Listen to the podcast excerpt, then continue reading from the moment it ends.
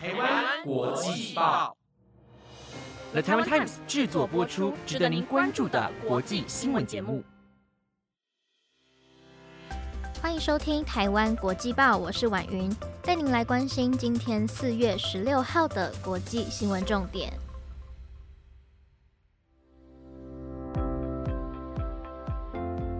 各位听众朋友，晚安，我是婉云。在今天的节目一开始呢，希望大家可以先帮我们动动手指，在下方的资讯栏点到台湾国际报的 Instagram，并且呢按下追踪。除了可以看到每周我们国际新闻的整理之外，我们也会搜集国际名人的大小事来跟大家做分享，也不定时的呢会在上面跟大家有互动的小游戏，也即将呢会有小礼物要来送给听众朋友们哦。所以呢，如果您对这些内容感到好奇的话，不妨到我们台湾国际报的 Instagram 来逛逛哦。那么今天的节目内容呢，也会带大家关心到比较多亚洲地区的新闻消息，像是日本福岛核废水的排放，以及韩国四月号事件等等的。如果呢您喜欢我们为您整理的内容的话，也欢迎按下下方的订阅按钮哦。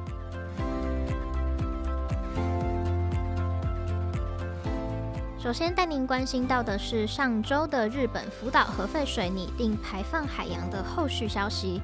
有关于日本政府的这个决定呢？根据日媒共同社以及朝日新闻的报道，联合国人权与环境问题特别报告员表示的忧虑，向海洋排放遭到污染的水，让日本国内外的人权面临到了风险。日本政府无视了渔业的从业人员、环保团体以及邻国的忧虑，所做成的这个决定令人感到失望，说明了这个举动可能对太平洋区域内的几百万人的生命以及环境造成影响。另外，福岛第一核电厂储存槽里面的污水经过了多核种除去设备处理，仍然没有办法完全除掉放射性的物质。即使在确认放流之前会再次进行处理，也不能保证一定可以成功。因此，特别报告员要求日本政府应该要做好风险环境影响评估，履行国际义务，保护好海洋环境。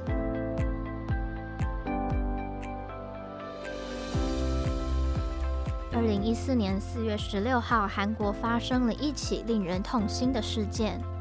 韩国世越号客轮在韩国南部真岛附近的海域沉船，当时船上共有四百七十六名乘客，其中有三百零四名的乘客以及船员在这场事故当中罹难，成为了韩国从一九七零年以来最严重的海难事故。最令人痛心的是，当时的乘客当中有三百二十五人都是韩国鞍山市坦元中学的学生。而今天四月十六号是韩国世越号客轮沉没七周年的忌日。韩国总统文在寅在社群平台上写道：“只有真相才能防止悲剧发生，也才能让全社会更加珍视生命。”去年韩国国会通过了社会性事故特别法，提供了能够更接近世越号沉没真相的契机。文在寅承诺将会透过社会性事故特别调查委员会查清楚世约号悲剧的真相，并且强调调查一定会进行到底。另外关心到的是，韩国总统文在寅即将在五月的下半月访问到白宫，这是在日本首相菅义伟之后第二位访问美国的外国领袖。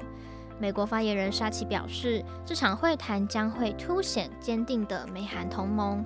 北韩非核化也将会是这次会谈的焦点。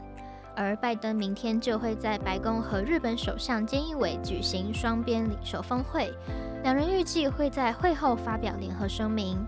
拜登自从上任之后，就积极的跟日韩两国接触。白宫国安顾问苏利文先前也在美国跟日本国家安全保障局局长北村滋以及南韩国家安保市长徐勋举行了三方会谈，也显示出美国对日韩同盟的重视以及对亚洲安全的关切。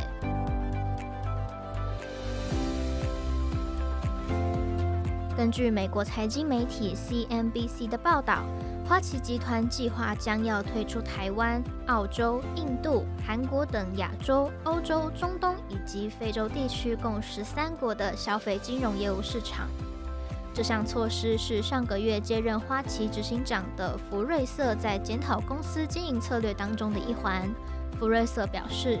尽管十三个市场有出色的业务，但花旗没有竞争所需要的规模。公司计划要在新加坡、香港、阿拉伯联合大公国以及伦敦的非美国消费者银行业务取得强劲的成长，以及财富管理事业所提供的报酬。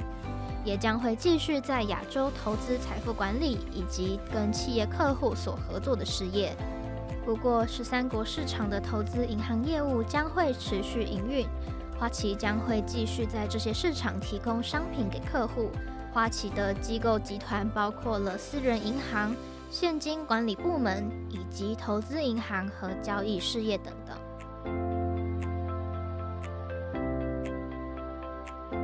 接下来带您关心环保相关的议题。日本全日本航空公司在今年八月开始，会陆陆续续的把国际航线经济舱的飞机餐主菜容器，从塑胶制品换成由甘蔗渣所制成的环保材质容器。这种容器在自然环境中可以快速分解，对鱼类以及鸟类也不会产生不良的影响。全日本航空也希望能够透过这样的方式，打造出兼具环保和实用性以及美感的容器。另外，飞机餐的刀叉也将会改为木制品。全日本航空是全球第一家以环保材质制造飞机餐容器的航空公司，能够大幅降低飞机航行所产生的塑胶垃圾，估计可以减少三成的塑胶用量。也有助于减少生产容器和燃烧垃圾的时候所产生的温室气体。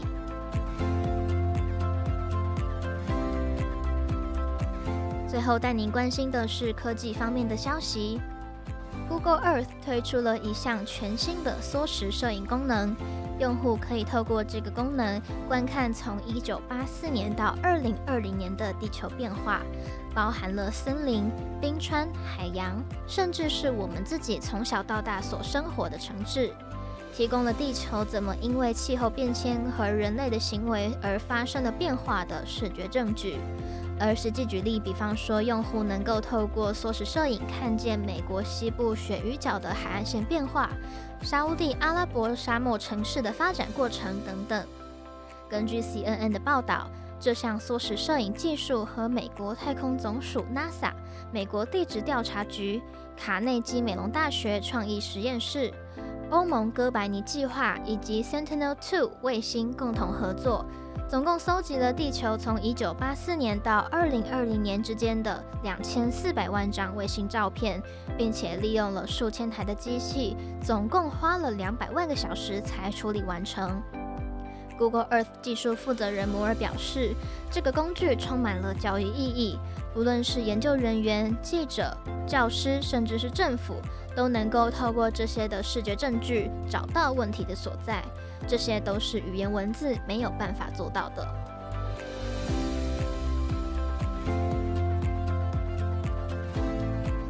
以上节目内容由 The Taiwan Times 直播，感谢您的收听。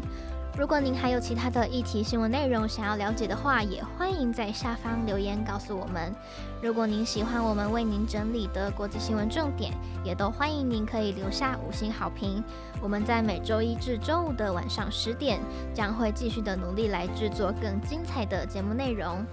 最后，预祝大家有个美好的周末假期。我是婉云，我们下周再见，拜拜。